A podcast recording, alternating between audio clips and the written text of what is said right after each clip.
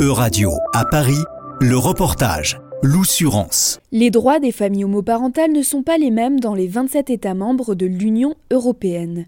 Pour protéger les enfants, la Commission a donc proposé de reconnaître la filiation à travers l'ensemble de l'UE en décembre dernier. Pierre Carles Kint, eurodéputé du groupe Renew Europe et président de l'intergroupe LGBTI au Parlement. C'est un texte qui répond à une problématique qui est celle bah, du fait que quand vous changez d'État, d'États membres de l'Union européenne, eh bien parfois vous, êtes une famille d'un côté de la frontière et vous cessez de l'être de l'autre côté. Alors je m'explique, vous pouvez être une famille composée de, de papa avec des enfants ou de, de maman avec euh, des enfants, et puis sauf que ben, tous les pays de l'Union européenne ne reconnaissent pas les familles avec des couples de même sexe, et donc en fait euh, les droits et devoirs qui sont rattachés au fait que vous êtes parents, eh bien disparaissent dès lors que vous franchissez la frontière.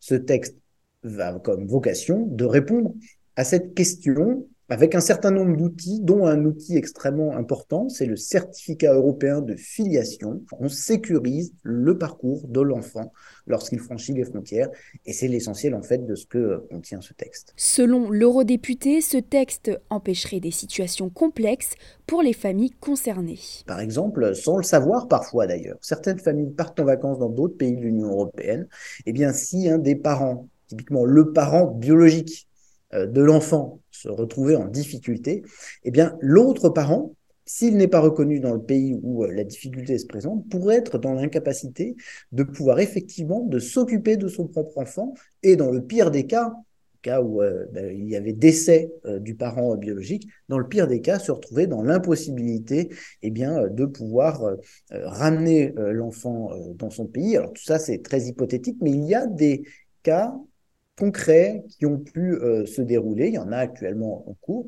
Et donc, euh, tout ça, ça répond à cette question et à cette difficulté. Le Conseil de l'UE va devoir se prononcer à l'unanimité et les débats seront sans doute compliqués puisque les 27 n'ont pas le même avis.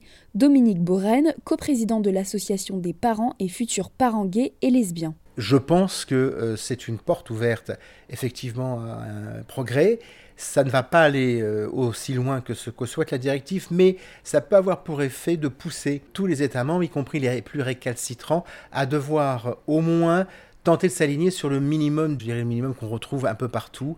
Et donc ça, euh, ça, ne peut que faire progresser les droits des familles et des personnes LGBT. Selon la Commission, pas moins de 2 millions d'enfants dans l'Union européenne se retrouvent dans une situation où un État ne reconnaît qu'un seul de ses parents. C'était un reportage de Radio à Paris, à retrouver sur euradio.fr.